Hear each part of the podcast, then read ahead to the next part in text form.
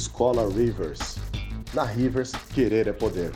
www.escolarivers.com.br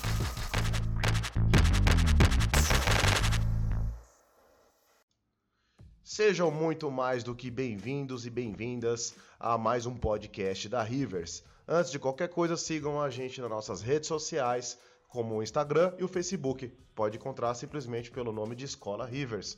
Muito obrigado e fiquem então com o seu podcast. Muito boa noite, galera. Como é que vocês estão? Tudo certinho por aí? Espero que vocês estejam tudo bem nessa noitezinha que deu uma, deu uma aquecida agora, tava friozinho esses dias. E é isso aí. Gente, para quem não me conhece, meu nome é Daniel Rivers, sou fundador e professor aqui da Escola Rivers. E estamos de volta até que enfim, aí com as nossas livezinhas, nossas entrevistas. E hoje a entrevistada é uma entrevistada que eu estava muito afim já de entrevistar fazia um tempinho, né? Criei coragem, fui lá, chamei ela, pessoa super simpática aí, aceitou o convite. A gente vai bater um papo super bacana sobre arte, sobre ilustração e tudo mais, beleza? Galera, eu vou pedir aquele feedback dos brothers de som, como é que tá, se o som tá legal para vocês se ele tá mais pro lado direito, se ele tá mais pro lado esquerdo. Só me dá um feedback aí, tá? Pode comentar no chat. E é isso aí. Fala Vitor Hugo, fala Thaís, fala Ariane, belezinha? Como é que vocês estão? Fala Wellington. Muito boa noite, gente. Então é isso aí, galera. Gente, antes de eu chamar a nossa maravilhosa entrevistada, eu vou pedir para vocês acessarem os links que estão aqui na descrição, tá? Nos links da descrição tem os links dela, tá? Então eu coloquei Instagram, coloquei o Artstation dela, então fique à vontade. Eu duvido que alguém não conheça essa mulher hoje, mas enfim, se você de repente não conhece, participação especial do gato aqui. Se vocês não conhecem, então acessem o link, sigam ela, né? Faz essa parceria de seguir, ajuda muito o artista aqui que fica o tempo todo fazendo live para mostrar seu trampo, é, uma, é um help maravilhoso, tá? E também tem os outros links aqui para vocês conhecerem mais a gente. Tem o nosso próprio canal do YouTube, tem o nosso site. Tá? A gente tem turma abrindo agora no mês de outubro. Turmas aí que vocês viram no trailer voltado para arte de personagem para games, para cinema. Temos o curso de composição trilha sonora, enfim. Lá pro meio da live eu vou falar rapidinho sobre os cursos e é isso aí. Para vocês ficarem sabendo das próximas lives, a gente vai estar anunciando sempre no Instagram e no Facebook. Então segue a gente lá, o link também está na descrição. Para quem não curte muito ficar vendo live, né, não tem muito saco de ficar vendo a parte visual, temos também o Spotify, que é o nosso podcast, tá? Então você pode ficar ouvindo enquanto você faz seu treino, enquanto você lava a louça aí, né? Faço muito isso. E é isso aí, beleza? Gente, vou chamar essa maravilhosa aqui. Temos aqui então Úrsula Dourada, a.k.a. Sulamun. E aí, Gente, Ursula? tudo bem? Como é que você tá, Úrsula? De boa? Tudo tranquilo. Ah, muito obrigada pelo espaço, muito obrigada pelo convite.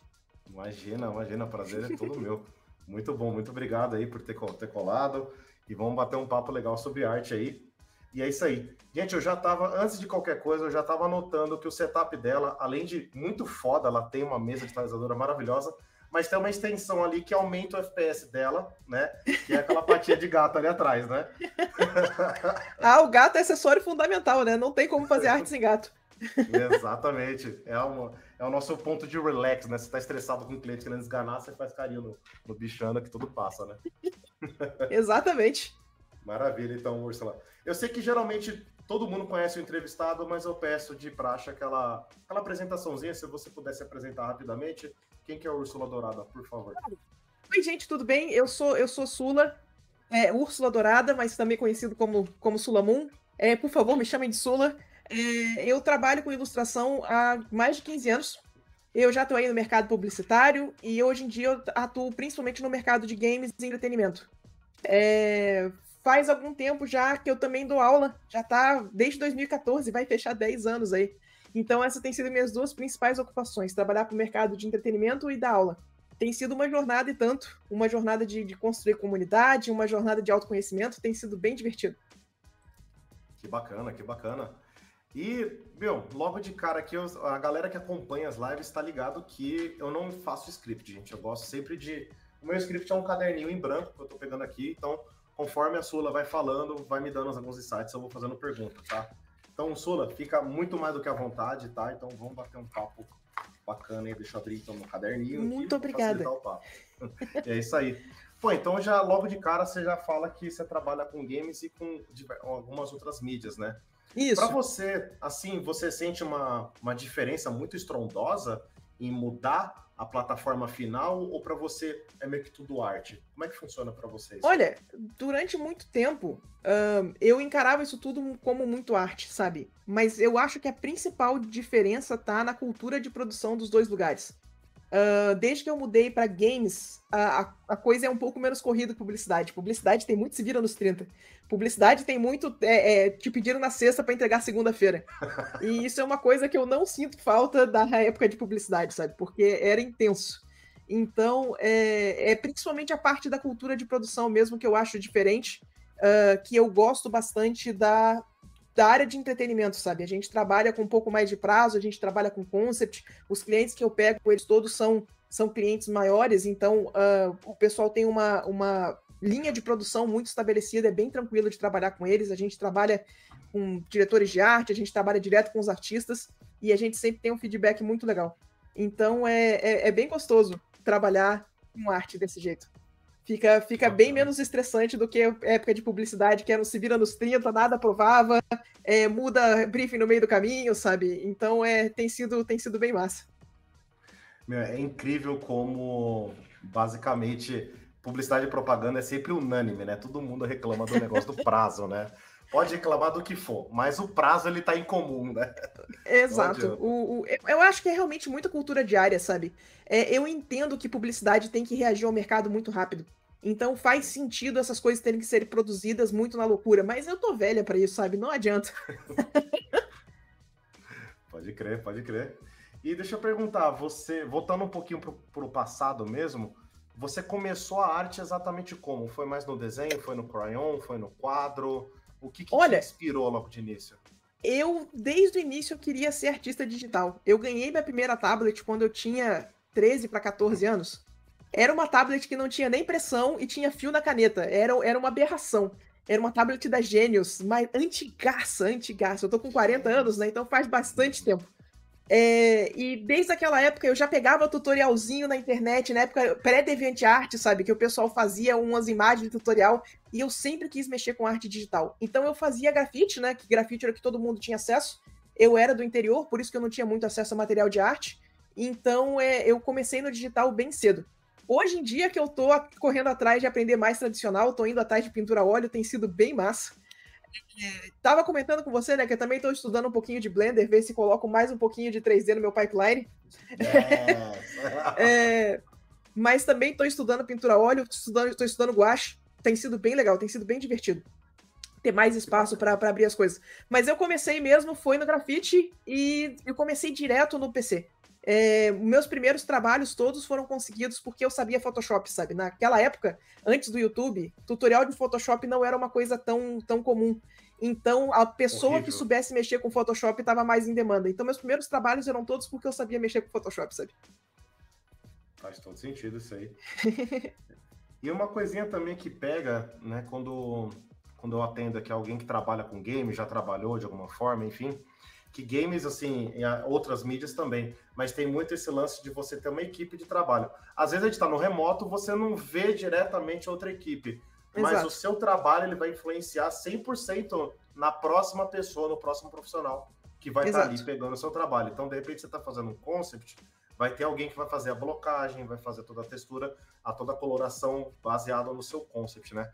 Como que é para você, assim, esse trabalho em equipe? Tem, tem muito ping-pong? É, alguém chega e fica enchendo o seu saco assim, Sula? Eu preciso, isso aqui não vai funcionar no 3D, preciso que você faça uma adaptação. Como é que é essa, é... essa troca aí? Eu não tenho feito tanto concept, então faz algum tempo que eu não tenho ping-pong da parte do 3D.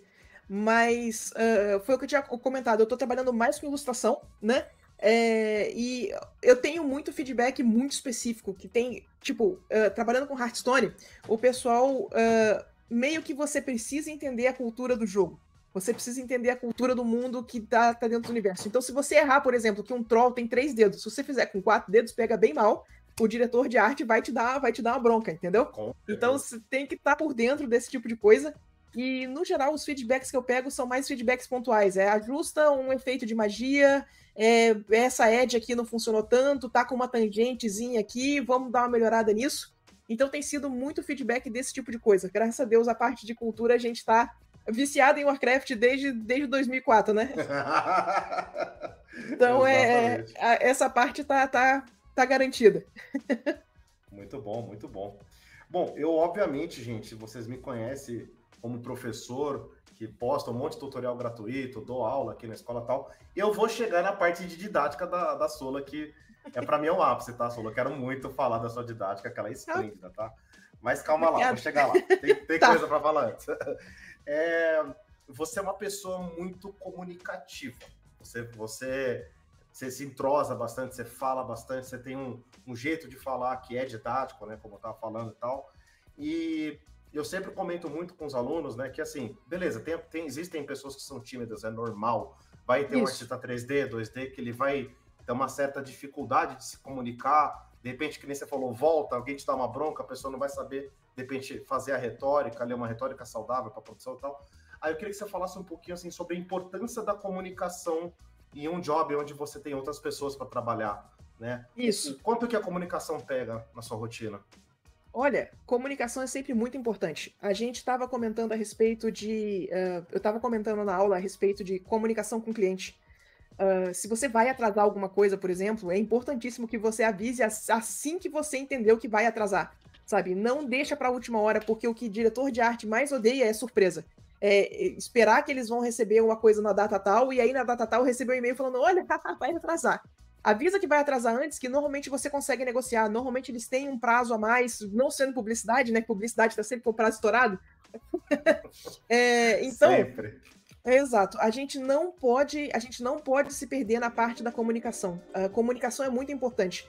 Uh, eu já falei na live algumas vezes, vale a pena bater na tecla aqui também. Todo aquele processo de produção que a gente faz thumbnail, que a gente faz sketch, faz composição de cor, aquilo são ferramentas de comunicação. Aquilo é uma forma de você comunicar com o cliente e deixar menos ambiguidade. Quanto menos ambiguidade, melhor. Então, uh, tudo que a gente faz é para facilitar a comunicação com o diretor de arte, para a gente entender o que eles querem e para eles entenderem o que, que a gente está propondo para eles. Então, comunicação é extremamente importante. A gente não pode ficar na caverna enquanto a gente estiver trabalhando. É, você conseguir comunicar o que, que você está precisando, o que que o que está faltando para o seu processo, é, é parte do trabalho, sabe? Então é sim, sou, sou muito advogada, sou muito advogada da boa comunicação. Excelente, excelente. É isso que eu queria ouvir. maravilha, maravilha.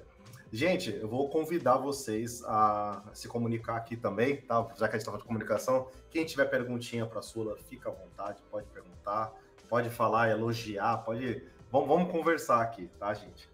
E beleza. É... Eu comento muito também com os meus alunos, né, que a gente aqui tá como artista, acho que isso vai valer tranquilamente para 2D para 3D, né? Que assim, obviamente você tem um background gigantesco e basicamente infinito para estudar Sobre a Isso. arte em si, a arte ela não tem fim. Você está sempre Exato. estudando anatomia, composição, é, poses e tudo mais, anatomia em poses, né? enfim, o estudo ele nunca acaba, né? Cor e tudo mais. E só que também do outro lado, vamos dizer assim, o outro lado do seu cérebro, ele também tem que ter aquele apego instantâneo com a ferramenta, né? Então você está falando uhum. de Photoshop, de mesa, tudo mais, você está se pegando com Blender e tal. Então, assim, é os dois quentes o tempo todo, é uma locomotiva, né? Então, é como dirigir um carro, né? Você tem sim que saber as leis de trânsito na ponta da língua, mas você e o carro tem que ser uma, uma coisa só, né? Aí eu ia perguntar para você assim, obviamente hoje em dia você é uma grande bruxona, você já manja do, do assunto, mas no começo assim, enquanto você ainda estava, você com certeza devia ter um, um, background artístico mais avançado do que a parte ferramental. Sim. Como que você no início você conseguiu tentar igualar isso aí? É, foi, foi complicado para você? Como é que foi esse processo? Olha, eu comecei muito cedo, né? Eu comecei com 13, 14 anos. Então, para mim, era muito de curiosidade. Quando a gente tava com o mouse ainda lá, tentando fazer as coisas funcionar, é, aprendendo layer de Photoshop, aprendendo a fazer seleção, é, foi um processo muito de descoberta da ferramenta. Entender como que você... Para mim, para mim, eu acho que hoje em dia, a melhor forma de eu explicar isso é que aprender a ferramenta é quase como aprender um idioma novo. Você tem uma sintaxe, você tem uma gramática, e quanto melhor você conseguir se comunicar com a ferramenta, mais menos você pensa na ferramenta, né? Menos, menos ela fica no caminho, mais a coisa fica integrada. Então, quanto menos você precisar parar para pensar na ferramenta, quanto mais automático for o processo, mais vai fluir o seu trabalho. Então, eu sou muito adepta de, igual é, ensino de línguas mesmo, a gente começar com partes pequenas. Começa aprendendo layer e pincel, domina essas duas partes. Quando elas não tiverem mais, a gente coloca uma seleção, coloca um gradiente, e aí a gente vai extrapolando para aprender o resto da ferramenta, sabe? Quanto menos ela atrapalhar no seu processo, quanto menos a gente perder tempo brigando com a ferramenta, né? Mais a gente vai conseguir sucesso no trabalho, mais a gente vai conseguir fluir. Então, para mim, no início foi muito foi muito descobrir como é que a coisa funcionava. Eu era muito, eu era muito curiosa. Então eu via o efeito dos outros no, no, eu via o trabalho dos outros e cara, como é que eles fizeram isso? Que efeito que usaram aqui? Isso aqui era filtro, isso aqui foi feito no pincel. Como é que isso aqui foi feito? Eu preciso muito de uma tablet com pressão. então foi, foi bem esse processo, sabe? Era muito coisa de curioso mesmo, cutucar todos os botões e ver como é que a coisa funcionava. Pode crer. Você foi raçuda, né? De pegar e ficar fuçando, extrair. Até descobrir. Até descobrir. Adoro, adoro esse estilo de estudo, né? Ele frustra, né? Porque tem, tem semanas que você voa, você aprende um monte de coisa, tem umas semanas que parece que você tá dando. E trava total. Lá, trava total, tá dando murro em é. pedra, é. né? Não flui nada. É, eu, eu, tive que ir muito por esse caminho, foi porque, como eu, como eu comentei, na minha época, uh, não tinha site com tutorial. Achar tutorial era uma coisa muito mais rara. Horrível. Então eu devorava os tutoriais né? que eu encontrava. Exato. Eu, o que é. eu encontrava, eu devorava, sabe? Mas uh, tinha muita coisa em revista, tinha. E, e, revista tá desatualizado, não tem como, sabe? É, não tinha tutorial em vídeo. Tutorial em vídeo faz uma diferença muito grande, sabe? Com certeza. Então, é, é, era muito na, na, raça naquela época. Mas hoje em dia, nossa, pegar um videozinho bem, bem editadinho, bem feitinho, te dando uma aula é um negócio muito bom, sabe? Então, é, é, hoje em dia tá mais fácil de começar. Hoje em dia tá. A gente, é, é, parece ensinamento de tiozão, mas é verdade, né? Que a gente fica tipo, meu, hoje em dia tá fácil, eu tenho muito tutorial de Blender, de Photoshop. Meu, para de penar, né? Exato. Exatamente. Bastante, legal, legal. Vamos lá, gente, já temos algumas perguntinhas. Tem o meu sócio aqui, grande abraço, Massari. Ele tá perguntando aqui, Sula, como que você lida com bloqueios? Ah, bloqueios criativos, né? Bloqueios Olha, malditos. Os malditos bloqueios criativos. Olha, no geral, na minha experiência, toda vez que bate um bloqueio, eu preciso de uma pausa.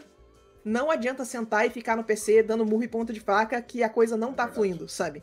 Então, uh, às vezes eu vou parar e eu gosto muito de mexer com água. A pessoa, inclusive, zoa a respeito disso, mas uh, às vezes para, para tudo, vai tomar um banho, por exemplo. Me ajuda demais a pensar, hum. a, a, quebrar aquela linha de pensamento. É, às vezes eu paro para lavar louça, sabe? Mexer com água sempre me ajuda. Isso Mexer são os bloqueios. Água. É, isso são os bloqueios imediatos de trabalho. Agora tem dia que é, tudo que você precisa é parar e vai descansar. Volta no dia seguinte com a cabeça fresca, que você vai ter um começo muito melhor do que se você ficasse só tentando é, quebrar a cabeça. Essa é uma das importâncias do prazo, sabe? Muitas vezes a gente pega alguns desafios, a gente pega alguns, alguns problemas que a gente não vai conseguir resolver imediatamente. A gente vai precisar de um tempo para processar aquele desafio que a gente tem, sabe? Então, uh, para mim é sempre muito importante ter esse prazo, ter esse tempo para você poder parar e reorganizar o cérebro para começar de novo. Então volta, volta mais devagarinho, volta, sabe, passos, passos pequenininhos que a coisa costuma funcionar. Uh, e quando a gente tem bloqueio com um projeto, projeto pessoal mesmo, quando a gente tem um bloqueio mais artístico, que não é um bloqueio com um trabalho mesmo, é, eu sempre vou para trás dos estudos, sabe? Uh, quando a coisa de imaginação não tá funcionando, eu paro, faço um estudo de cópia bem feitinho que a vontade de pintar volta, sabe? Aquela sensação de que a gente sabe pintar, ela, ela se reestabelece e a coisa começa a funcionar um pouco melhor, sabe? Então, para mim é sempre... que a gente, tá, a gente tá enganando o cérebro, né? Em alguns momentos. Né? Exato. Né? É, é, é, sempre parar e dar os resets. Quando você dá o reset, a coisa começa a funcionar um pouco melhor, sabe? Muito bom, muito bom. Essa d'água aí me pegou de surpresa, confesso. Eu jurava que você ia dar mim... outro tipo de resposta. É, não, para mim, cara, para mim sempre funciona. Para e vai mexer com alguma coisa de água, sabe? Para mim sempre funciona. Que foda. Nossa. Juro que vou tentar agora. muito foda, muito foda. Legal, legal. É, eu vou voltar nesses assunto, assuntos aí de que beiram a, a saúde mental ou falar da saúde mental em si, né? Aliás, falar de ramos digitais né? Ele, a gente precisa falar um pouco da saúde mental também, né? De ansiedade, Certeza. de prazo e tal. Mas eu gostei que você citou um ponto assim que eu sempre pergunto para o meu entrevistado, que é a parte de cronograma. Você já deu quase uma equação aí, né? Onde Isso. não tem só o tempo de, de pinceladas ali em si. você ainda coloca um tempo que você sabe que você vai ter algum bloqueio. Você, já aceitou, essa é a tua realidade. Você vai ter um Exato. bloqueio, ponto. É, eu, eu antes, eu só não colocava isso, eu acho excelente, aprendi com você hoje aqui. Eu sempre coloco uma gordura de refação. Eu não sei se você isso. acha isso também bem, bem bolado. Tipo, vai uns 20, 30% do tempo que você leva, com certeza você pode colocar isso aí como uma, um, um, tempo de refação. Com certeza o cliente vai pedir alguma coisa, nunca é uma coisa trivial, ai, troca a cor da pupila. Não, sempre é uma coisa chata pra caramba, né? Exato. O que, que é, você acha é... dessa parte de refação aí? Olha, é, é, eu costumo dizer que existe, existem o tempo de produção e o prazo de entrega, e eles são coisas diferentes. O tempo de produção é seu, ele é interno, ele é no que você vai basear a sua cobrança em horas, sabe? Porque você sabe que num momento ideal é esse tempo que você leva para produzir a peça. Mas, foco no ideal. O ideal não vai acontecer com frequência, ele não vai acontecer quase nunca. Então, o prazo de entrega, ele é quase o dobro do tempo de produção.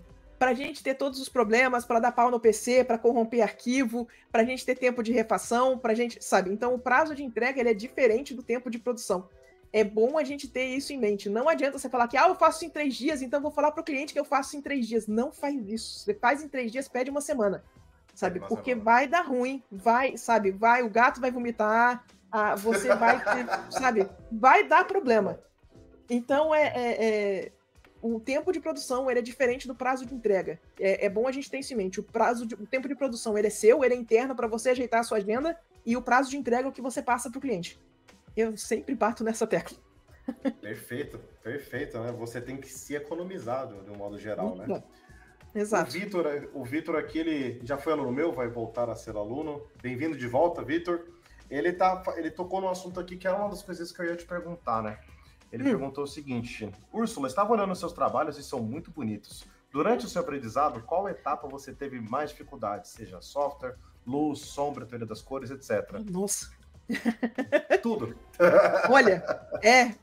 Eu vou te dizer que assim, ó. A parte de sombra e luz eu acho que foi uma das partes que era mais natural para mim. A parte de desenho e a parte de controle de bordas, né? Edge control. Essas me deram trabalho para aprender.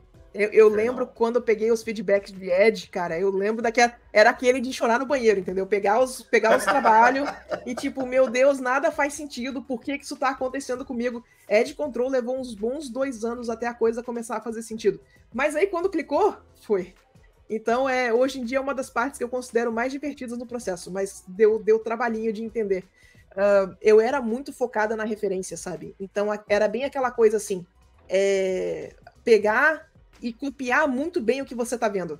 E como Edge é uma parte de design, design é uma coisa que você precisa é, fazer por você mesmo, não é necessariamente baseado na sua referência, né? É, parte do design demorou muito para entrar na minha cabeça. Por isso que eu também tenho um pouco de dificuldade com a parte de desenho. Eu sou muito, eu, eu sou muito focada no que eu consegui enxergar. Eu consegui reproduzir aquilo relativamente bem, mas entrava na parte de design e ficava um pouco abstrato para mim. Então essa foi a parte que me deu que me deu mais trabalho de aprender, sabe? E ela é a parte importantíssima, né? Composição, design, design de shape, fazer a sua imagem ficar legível. Mas uh, depois começou a fazer sentido, fluiu. legal, legal. E, gente, muito importante também aí, além desses pontos e aprendizados que a Sula tá falando, vocês deixarem o like aqui se inscreverem, tá, gente? Por favor. Ajuda muito na causa. E lembrando, como eu disse lá no comecinho, para quem não conhece o trabalho da Sula, deixei os links aí, por favor. Entre lá, siga lá no Instagram, segue lá no Twitch, siga, segue na porra toda. Por favor, vamos ajudar. Beleza? Muito obrigada, gente. Uhum. É isso.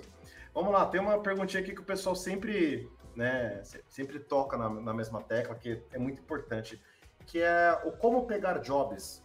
Existe uma fórmula, você é uma coisa que você vai investindo de pouquinho em pouco no seu portfólio e a, o job acaba chegando até você, ou você de fato tem que ir atrás? O que, que você tem a dizer sobre essa parte? Olha, principalmente no início, você tem que ir atrás. Não pode ter medo de mandar e-mail, não pode ter medo de mostrar portfólio para os outros.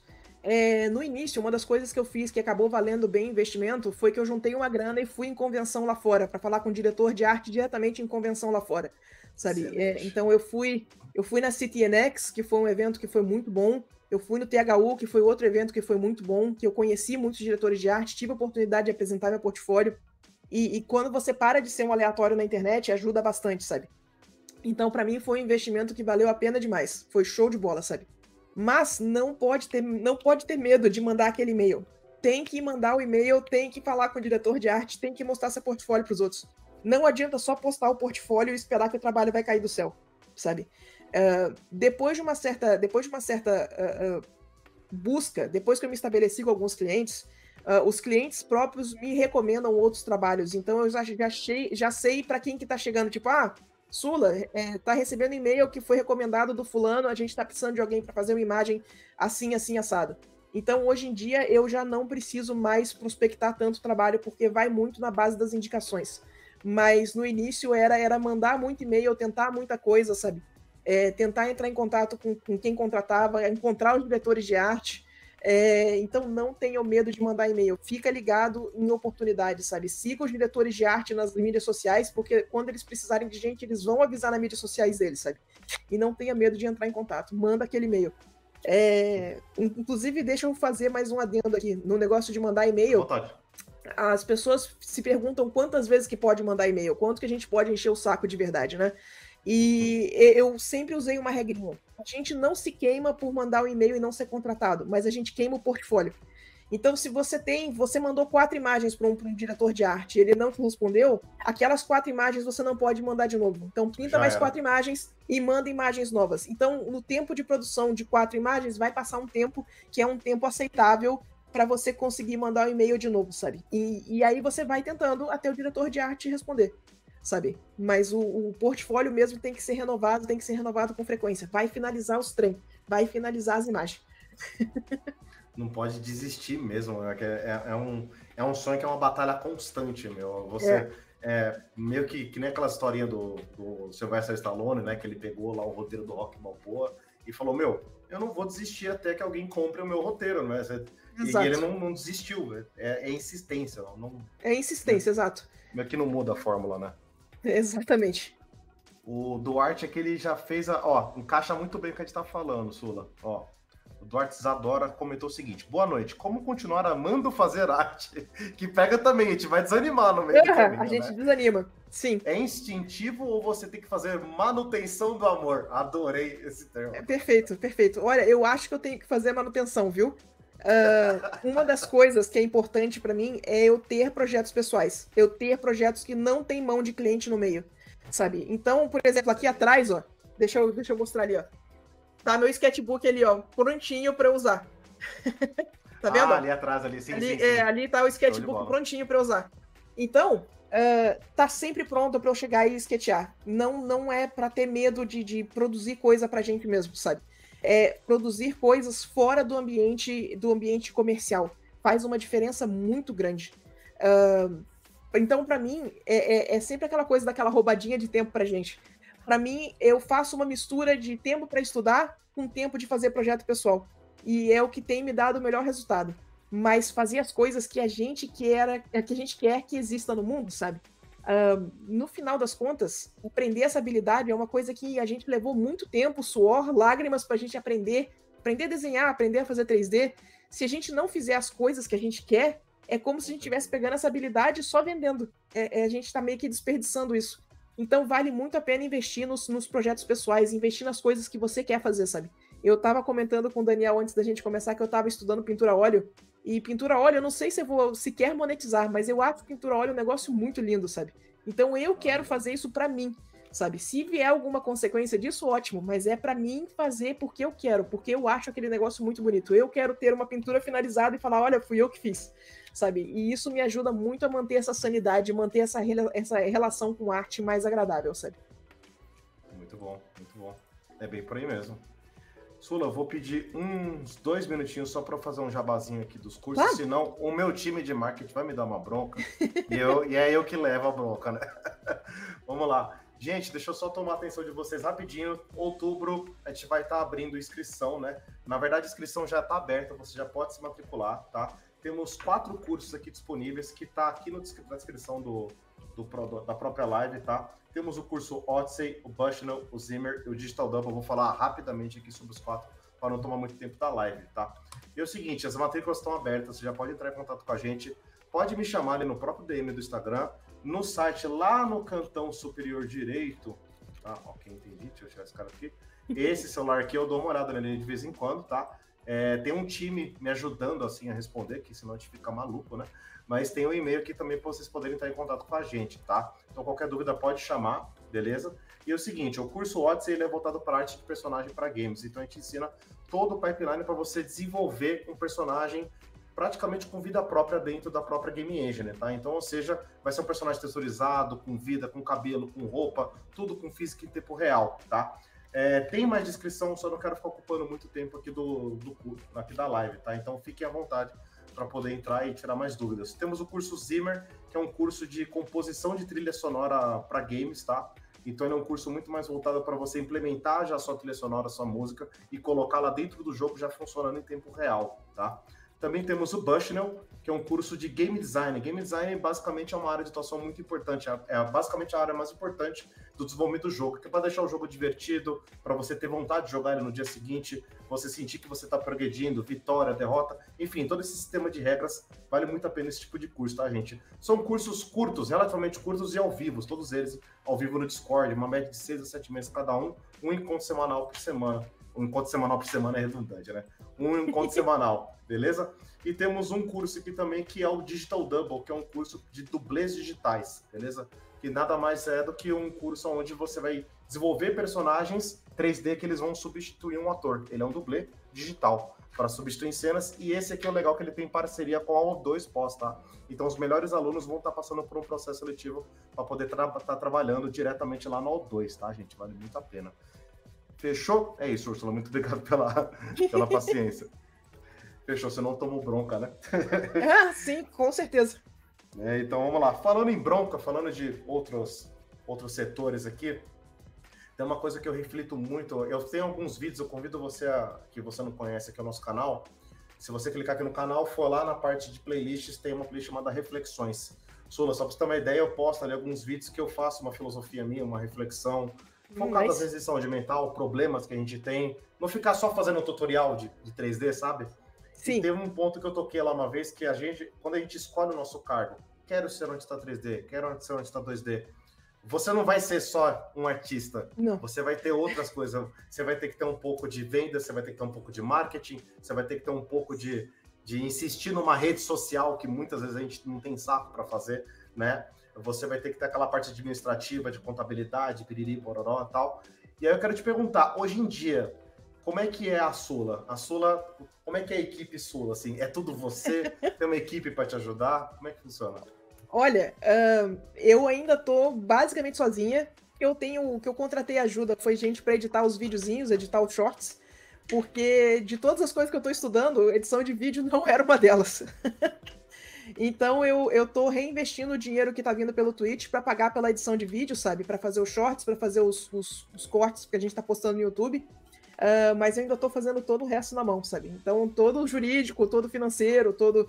O meu marido me ajuda bastante com a parte do, do financeiro e dos contratos, mas é, basicamente ainda tô, ainda tô por conta, sabe? Eu, inclusive, tô com essa coisa que tem muita gente entrando em contato por e-mail agora, tentando fazer parceria, e eu não tô conseguindo lidar com o volume de e-mails. É, eu vou ver se eu consigo ajuda para isso também. Mas por enquanto ainda tô, ainda tô por conta, sabe? É, é. É, a gente tem que aprender a fazer tudo. A gente tem que aprender a fazer tudo, não adianta. A gente é um pequeno estúdio, né? Então a gente tem jurídico, a gente, a gente tem venda, a gente tem a parte do financeiro e a gente tem a parte do, do, é, é do chefe mesmo, né? Cuidar bem do seu funcionário, investir na manutenção do estúdio, investir na, na no seu equipamento. No, então, é, tem, que fazer, tem que fazer de tudo um pouco mesmo. É, é realmente um pequeno estúdio de uma pessoa só. Mas é, não, isso não significa que não tenha todos os departamentos por causa disso, né? Exatamente, tem, tem que ter de uma maneira ou de outra, né? É. é. eu digo isso também, Sola, porque assim, é, quando a gente decide ali a profissão, você está decidindo o que, que você vai estar tá exercendo por um, um período. Consequentemente, você vai gerar sonhos para você saber aonde você quer chegar. Para você ter essa meta e você conseguir dar passos para chegar nela, aí que vem o peso de uma equipe. E como você Exato. disse, se não é uma equipe composta por pessoas, é uma pessoa só, tanto faz. Mas a gente não vai exercer só ali o Photoshop, só o Blender. Não. Vai ter um monte vai, vai ser a coisa toda. Exato. É, é uma das vantagens de se trabalhar no estúdio, né? É você poder realmente só exercer a sua função. É, é, o estúdio tem a infraestrutura para te dar esse apoio extra. Mas quando você tá por conta, quando você é frila, você tem que fazer todas as partes do trabalho. Não, não tem como escapar. É complicado. E é pego de surpresa, né? Ah, vou virar um freelancer. Pô, nossa, o que, que é um MEI? Exatamente. As várias visitas à prefeitura até você negociar tudo, até você regularizar tudo. Uhum. Ai, que inferno. Nossa. É isso, excelente ponto. Beleza, eu quero migrar agora um pouco o assunto para Twitch. Gente, eu já vou ler as perguntas de vocês, tá? Até ali mais ou menos umas 7, 7 e pouquinho, eu vou ler o máximo possível aí. A Sula tocou no assunto da Twitch. Nossa, derrubei a garrafa. É, a Sula tocou no assunto da Twitch, e é um assunto que eu queria chegar. É, se você não quiser falar muito abertamente, não tem problema, tá, Sula? Uhum. Mas eu queria perguntar da Twitch, assim, que, meu, você faz live com uma frequência bem considerável, né? Você tá fazendo Sim. o quê? Todo dia? dia não, não, não. É assim, ó. Eu tô fazendo. Eu tenho a minha hora sagrada na quarta-feira, 20 horas, sabe? Quarta-feira, é, 20 horas, uma hora e meia. É isso. Uh, não, não é muito no volume, mas a gente tenta responder o máximo possível de dúvidas nessa uma hora e meia na quarta-feira, sabe? E graças a Deus tá dando retorno bastante. É, é, mas é, é mais pela, é mais pela, pela uh, precisão mesmo, sabe? Toda quarta-feira, 20 horas, estamos lá. Esse é o horário sagrado da Twitch. Gera uma fidelidade, né? É isso que eu ia é. perguntar, que é, essa fidelidade é o que chama a atenção de qualquer rede social. Você tá no YouTube, você tá na Twitch, é, são algoritmos que gostam de frequência, Isso. sempre o mesmo público visitando, indo e volta, indo e volta. Exato. É, e eu, eu ia perguntar um pouco para você, da onde você teve a ideia de, de ir para a Twitch? quero transparecer o meu conhecimento na Twitch, é. É, quero fazer uma parte gratuita, a pessoa pode ser membro, que, que ela ganha quando ela é um, um membro seu? Da, Foi, da, da olha, Twitch, nesse então. momento eu ainda estou fazendo tudo mais de graça possível. A gente ainda não tem vantagens exclusivas para quem é membro, mas a gente, eu estou pensando em alguma coisa. Uh, o pessoal tem pedido muito um curso mais estruturado, e eu vou ver se eu começo a trabalhar em alguma coisa nesse, nesse aspecto, sabe? Mas o que aconteceu foi o seguinte: tinha um, tinha um projeto chamado Jornada Iconic. E o Jornada Iconic promovia encontros semanais pelo Zoom com o pessoal que pagava. Era uma área só de membros. E aí tinha vários encontros com vários artistas. E eu percebi o quanto era importante esse contato direto com o artista mais experiente para perguntar sobre preço, para perguntar sobre contrato, para perguntar como é que você gerencia ficar sozinho o dia inteiro, para perguntar como é que você faz quando você precisar atrasar para um cliente, é, para desatar esse nó de tipo, ai, ah, Sula, o trabalho que me paga não é o trabalho que eu gosto de fazer. Como que eu faço isso internamente? Como que eu resolvo essa, esse dilema, sabe? Então, a, nesse Jornada Iconic, era, uma, era, era esses encontros semanais em que a gente tinha várias discussões só filosóficas sobre dificuldades da área, sabe? E eu percebi que quando o, o Jornada Iconic final, ele infelizmente ele é encerrado, né? Ficou aquele espaço vazio dessa hora e meia que eu fazia no Jornada Icônica. Eu falei, cara, eu vou abrir esse espaço na Twitch. Infelizmente não vai dar para manter o esquema de conversa igual era no Zoom, que todo mundo podia abrir o microfone e falar, mas eu vou tentar responder o máximo possível de perguntas do pessoal nesse meio tempo, sabe? A gente vai tentar ser o mais transparente possível. E isso também coincidiu com o fato de, lembra que eu estava comentando que no início tinha pouquinho tutorial, tinha pouca coisa? Naquela é. época eu mandava e-mail para artistas mais experientes fazendo perguntas. Cara, como é que você fez esse efeito? Como é que. Fiz muito. Sabe? E as pessoas me mandavam uns e-mails gigantescos explicando tudo. Era uma coisa que de um carinho, hora. de uma consideração, sabe? Que fez diferença na minha carreira. Então é um pouquinho dessa vontade de, de retornar o, o, que fizeram por mim, retornar um pouquinho para a comunidade também. Então é, é, é, muito essa coisa do, do, ser acessível, que o pessoal reclama muito que o pessoal que o pessoal que é mais profissional, a gente é, a gente fica o tempo todo na nossa torre de marfim, inalcançável. Então eu estou tentando tirar um pouquinho dessa dessa dessa cláusula do, do da torre de marfim e estar um pouco mais acessível para o pessoal, sabe? Muito muito nobre isso aí. É, isso até é um ponto em comum entre a gente, assim, que eu, eu tenho um pouco da mesma visão, para você ter uma ideia assim, né?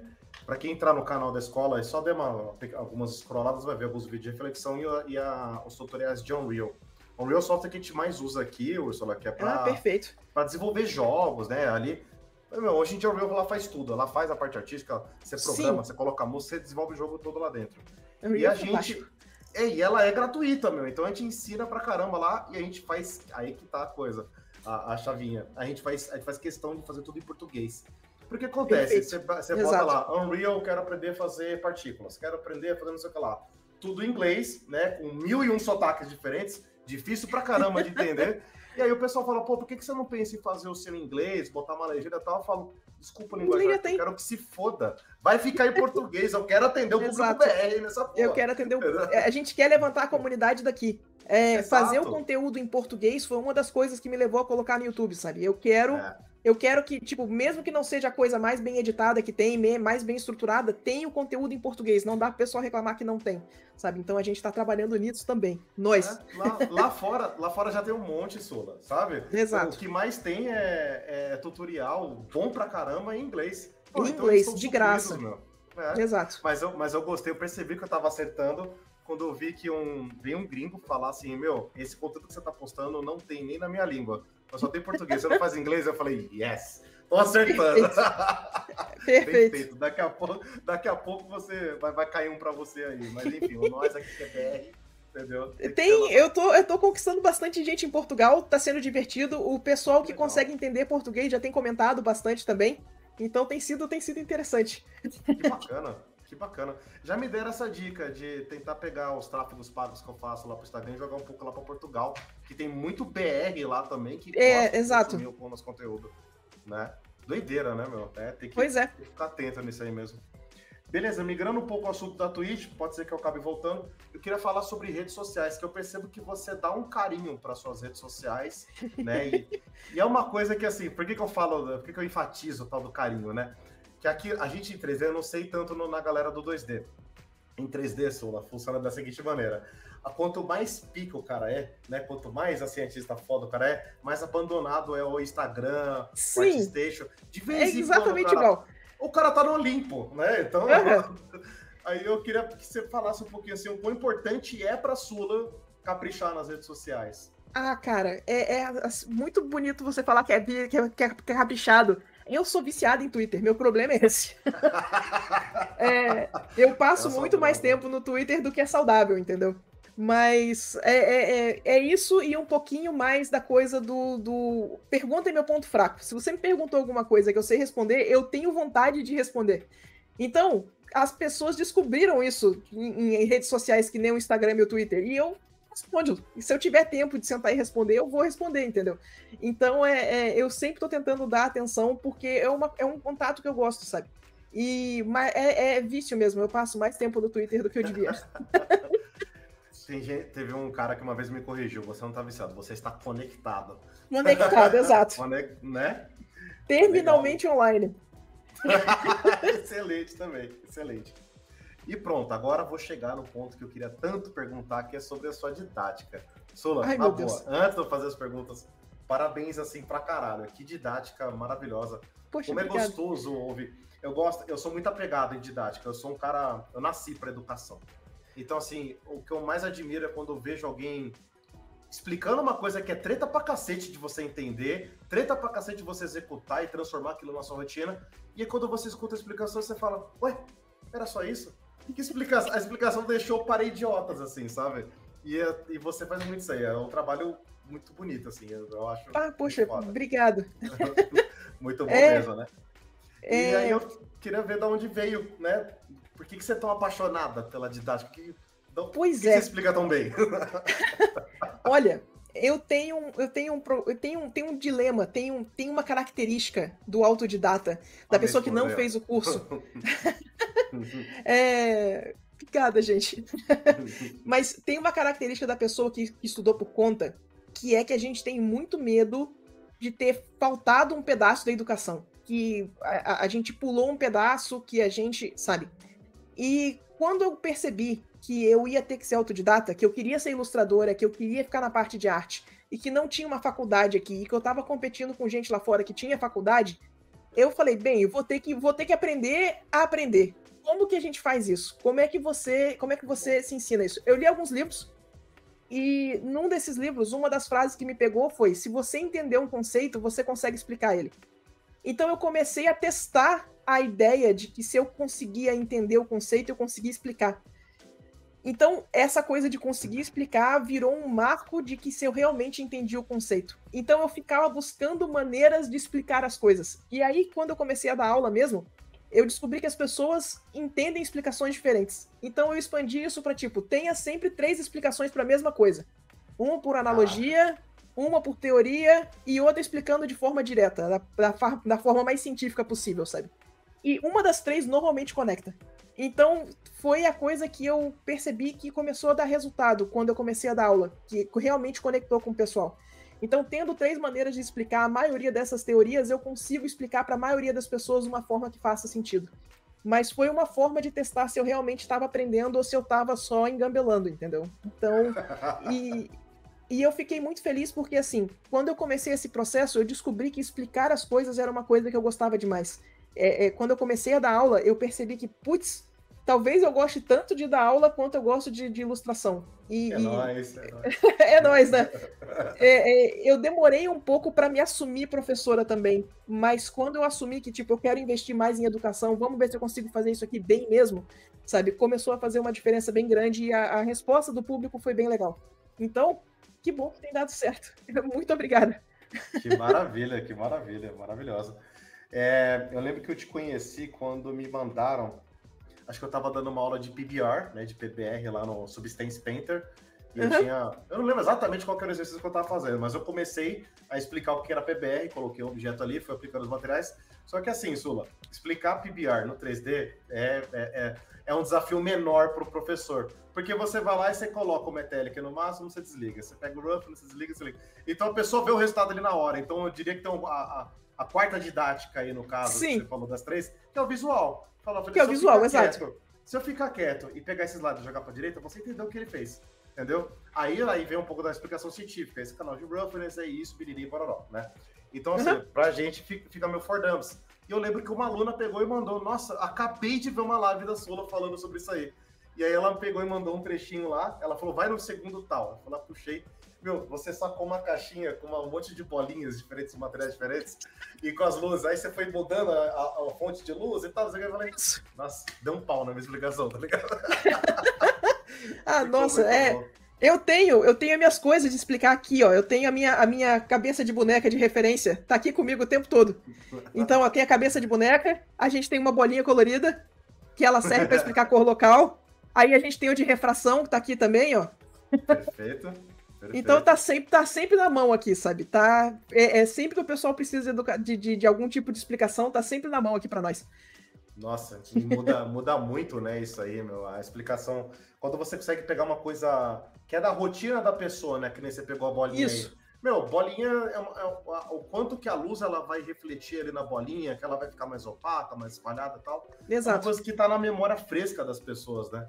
Então, Exato. Então ajuda muito, é uma didática maravilhosa isso aí. É, é, é, inclusive, eu bato muito na tecla de tipo, não faz só estudo de foto, tem que fazer estudo de observação. Você tem que observar as coisas diretamente, que vai começar a fazer muito mais sentido. A luz são vários elementos.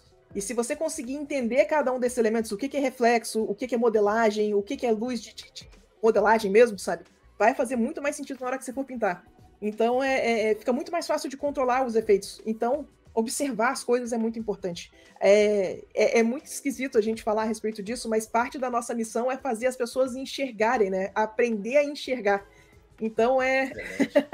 Excelente, excelente, excelente ponto. Teve um. Isso aí me fez lembrar, Sola, que um, teve um professor que eu dei aula numa, numa escola lá um tempo lá, e ele já tinha tranquilamente uns 30 e poucos anos só de aula de desenho.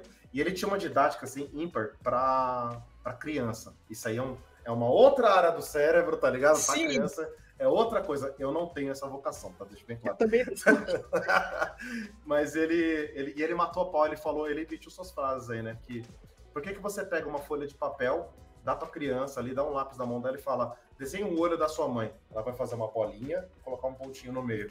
Né? Ela desenha mal? Ela não tem vocação? Não. Ela só não aprendeu a listar o quanto de coisa que ela tá vendo tem uma Exato. sobrancelha, tem uma bolsa aqui em cima, tem uma pálpebra em cima, pálpebra embaixo, tem olheira. Quando você vai aprendendo a desenhar, você vai aprendendo a listar. Fala, nossa, para desenhar um olho eu tenho que desenhar 16 coisas separadas. E começar a mesclar elas com sombra e luz. Né? Me lembrou, me conectou quando você falou sobre isso. Não, perfeito, é, é bem isso mesmo. É, é, é, aprender, aprender a entender o que você está enxergando. E isso é muito do que a gente faz. Observação é 50% de desafio. Com certeza, com certeza. Ó, gente, eu vou começar a ler algumas perguntas que a gente está caminhando para o final da live. Temos 10 minutinhos aí, que eu não quero abusar do tempo da Sula. Vamos lá. O Victor está perguntando: Úrsula, quando você começou a trabalhar, como, como você preparava o seu portfólio? Você usava e seguia como inspiração projetos de empresas, exemplo, Blizzard, para os seus projetos ou criava o seu próprio estilo? Olha, quando eu comecei mesmo, eu. Deixa eu dar um pouquinho de contexto. É, quando eu comecei a trabalhar, eu só queria trabalhar com arte. Foi assim que eu terminei na publicidade. É, só trabalhar com arte me levou até o óbvio, que era onde você faz qualquer tipo de arte. E lá eu fiz, fazia um pouquinho de tudo. Fazia um pouco de realismo, um pouquinho de cartoon, um pouquinho de, de lettering, sabe? O que caía na nossa mão, o, me, envolvesse Photoshop, estava na minha mão, sabe?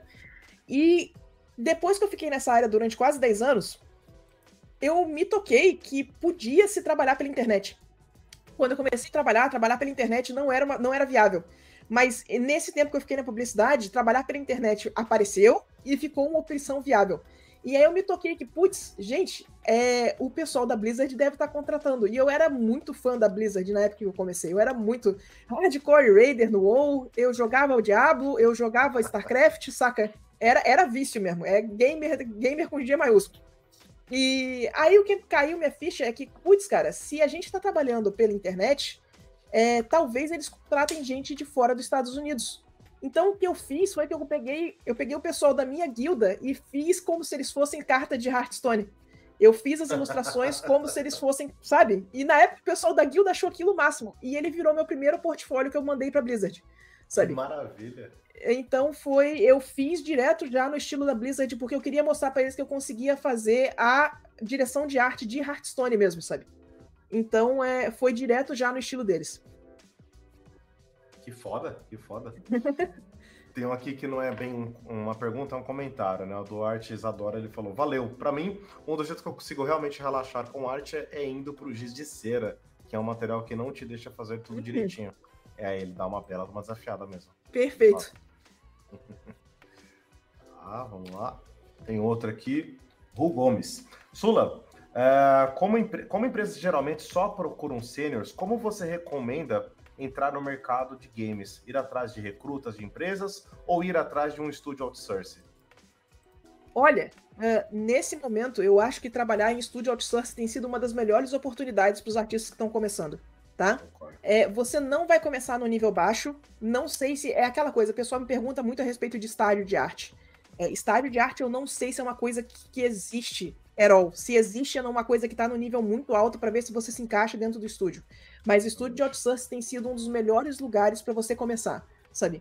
É, o que a gente faz mesmo é que uh, você, eles não contratam júnior, é bem o que você disse, não se contrata júnior. Você precisa ganhar essa experiência de produção por conta.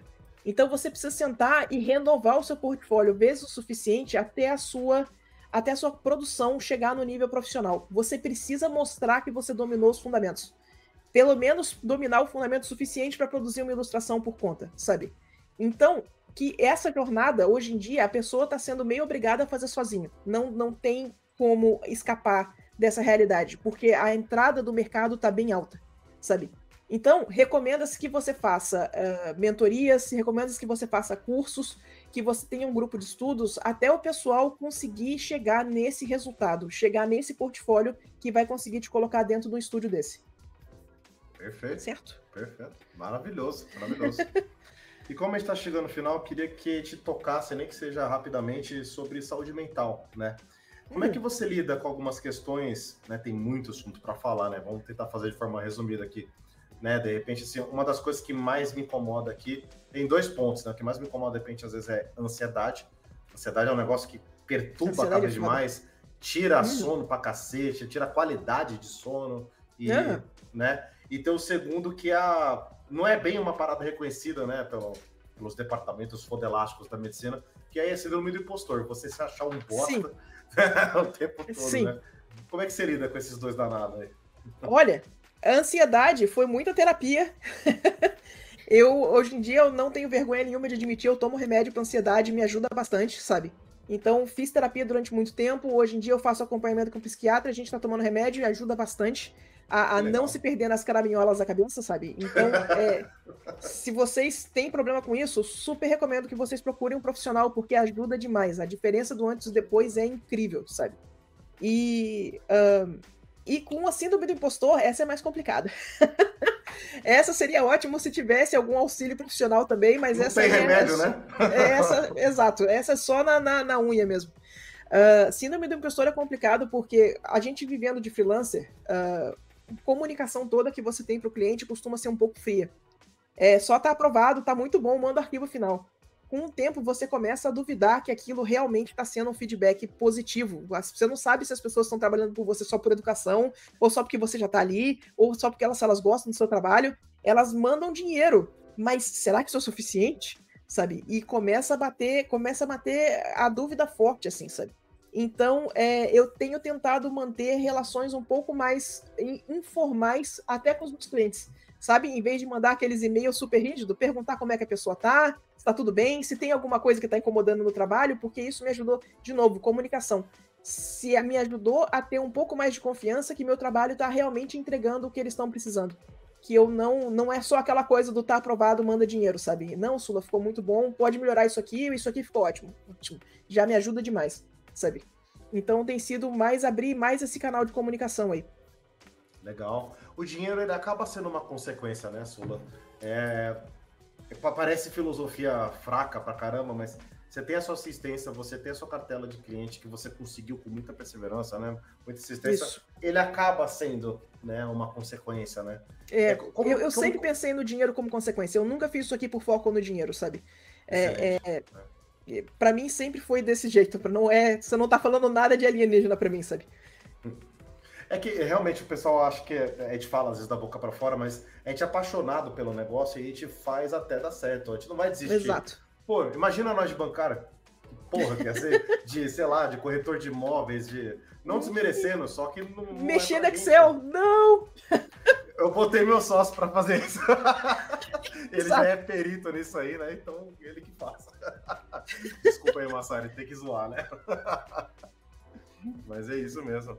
Não, Excel é meu, Excel é meu arqui-inimigo, cara. Eu não consigo, eu não consigo fazer conta simples no Excel. O marido faz, fica tudo lindo, tudo automatizado, você preenche os valores, já fica tudo. Eu não tenho a menor ideia. E aí ele fala: "Não, mas é o Photoshop que é difícil, Sul, no Excel é fácil". Não é não. Eu posso é. provar. Isso que vê a diferença você ter assim duas pessoas, uma de exatas e uma de humanas, numa Exato. casa só, cara. A gente trava com diálogos básicos. Sabe? Diálogo assim, não, isso é fácil. Não, isso aqui pra mim é difícil. Não, não é não. É exato, isso, isso aqui é óbvio. exatamente, exatamente. Uma perguntinha aqui. Ah, perguntaram de contrato, né? Ah. Como fazer contratos? Queria muito ver os modelos de contrato para ter uma ideia melhor do que fazer dependendo de cada situação. Tenho medo de acabar fazendo algo muito é, ruim para mim. O que, que, você tem sobre contrato? Olha, eu não sei como é que tá hoje em dia, mas tinha alguns lugares que tinham os contratos modelos para você usar. Uh, eu lembro na época que a revista Ilustrar tinha uns modelos de contrato que o pessoal. É, se você procura revista Ilustrar com exclamação no final, que você encontra a, a revista, sabe? Eles tinham os modelos de contratos prontos para usar que eram muito bons. No geral, quando eu estou trabalhando com cliente, não sou eu que forneço o contrato. Eles fornecem o contrato para mim, eu tenho que ler e aceitar todas as cláusulas. Perfeito. E aí vale muito a pena ler o contrato e ter certeza que você não está assinando alguma coisa que vai te ferrar, tá? É, então, leia com atenção, negocie o contrato, que normalmente eles estão abertos a serem negociados.